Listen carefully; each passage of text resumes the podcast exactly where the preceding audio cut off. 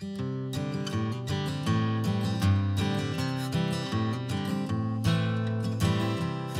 queria começar falando dessa característica é, comum a esses dois desastres, essas duas grandes tragédias.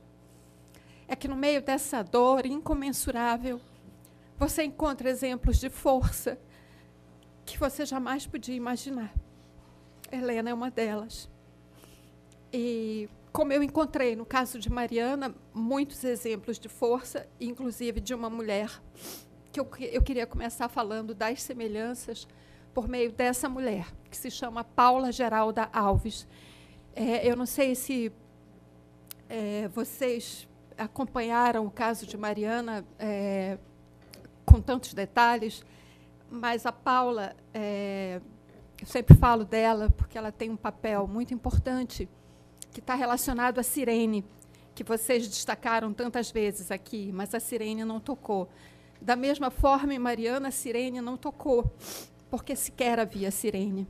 Não havia sirene na barragem de Fundão em Mariana. E por que, que não havia sirene? A empresa diz que a lei não obrigava que houvesse sirene. A lei, por incrível que pareça, não obrigava que tivesse sirene num complexo é, gigantesco, como é o complexo industrial da Samarco, em Mariana. E precisou acontecer Mariana para que a legislação mudasse e passasse a exigir sirene. Pois bem, aí, por causa dessa exigência, a Vale tinha sirene, mas tinha sirene no lugar errado, que foi levada pela lama, e a sirene não tocou. Então, não havia sirene em Mariana, na barragem de Fundão, mas existia uma moça chamada Paula Geralda Alves, que era funcionária de uma empresa terceirizada da Samarco, e naquela tarde do rompimento da barragem em Mariana, ela estava na. Ela, essa empresa era na zona rural, e ela estava trabalhando, e esse local onde ela estava ficava mais ou menos na metade do caminho entre a barragem e o povoado de Bento Rodrigues e ela viu a, a, primeiro uma nuvem de poeira gigantesca que precedia a lama e ela viu a nuvem de poeira, viu a lama se aproximando, subiu numa pequena moto que ela tinha, tem aliás até hoje a moto, e ela subiu nessa moto e disparou para Bento Rodrigues. E ela ficou rodando o povoado de Bento Rodrigues, avisando as pessoas. Então a Paula foi a sirene que a Samarco não tinha. E só pela atitude da Paula é que, é que o povoado de Bento Rodrigues, que o número de mortes lá não foi tão grande quanto poderia ter sido, porque naquele momento, naquela tarde, havia cerca de 400 pessoas, um povoado de 600 e poucas pessoas, 400 pessoas estavam no povoado, e ela rodou o povoado inteiro avisando as pessoas, gritando nas janelas e portas das casas, e para quem ela encontrasse no caminho, corre que a barragem rompeu. E as pessoas então se deslocaram para as encostas mais altas e de lá viram o povoado ser devorado. A Paula só parou de rodar quando a gasolina da moto acabou. Aí ela empurrou a motinho dela e subiu também e se juntou às pessoas, e de lá ela viu o povoado acabar. Dos 19 mortos em Mariana, cinco morreram em Bento Rodrigues, 14 morreram na barragem, são trabalhadores da barragem. Então, por isso, o, o dano humano e a consequência humana do desastre de Mariana, é, digamos, foi contido nesse número menor, nem por isso menos importante. É, porque existia Paula é, no meio do caminho, é, me lembrando da poesia do Drummond, não era uma pedra, existia Paula no meio do caminho, entre a barragem e o povoado. Mas, para falar especificamente da sua pergunta, eu acho que as mulheres, é, nessas grandes tragédias, claro, são tragédias em barragens de mineração, então os trabalhadores são os mais atingidos. Né? De Mariana, como eu falei, 14 eram trabalhadores, de Brumadinho, dos 270, já é considerado o maior acidente de trabalho do mundo. Então, é um, grande número de trabalhadores. Então, você tem um grande número de viúvas. E são essas viúvas, são essas mulheres que, depois dessas tragédias, ficam encarregadas de cuidar da dor dos vivos, de resolver todos os problemas de indenização, de cobrar indenização, de cobrar assistência, enfim. É, elas viram pai e mãe né, é, dos filhos. É, e elas são, mas elas têm um papel muito importante nessas duas tragédias que eu vejo aqui, e isso me emociona muito, porque é esse, novamente esse ponto de contato nessas tragédias. As mulheres são as guardiãs da memória dessas tragédias. São elas que botam a boca no trombone, porque foram elas e Mariana que fizeram isso. Elas que foram para a porta da Samarco reclamar, gritar e cobrar que a que a empresa contasse para elas o que estava acontecendo, onde estavam os corpos dos maridos. Elas não sossegaram enquanto a Samarco não, de, não deu uma resposta para elas. E quem fez isso, é, elas criaram, no caso de Mariana, elas criaram um grupo no WhatsApp das viúvas e elas permitiram que eu entrasse no grupo para acompanhar para o livro. E eu fiquei acompanhando esse trabalho delas.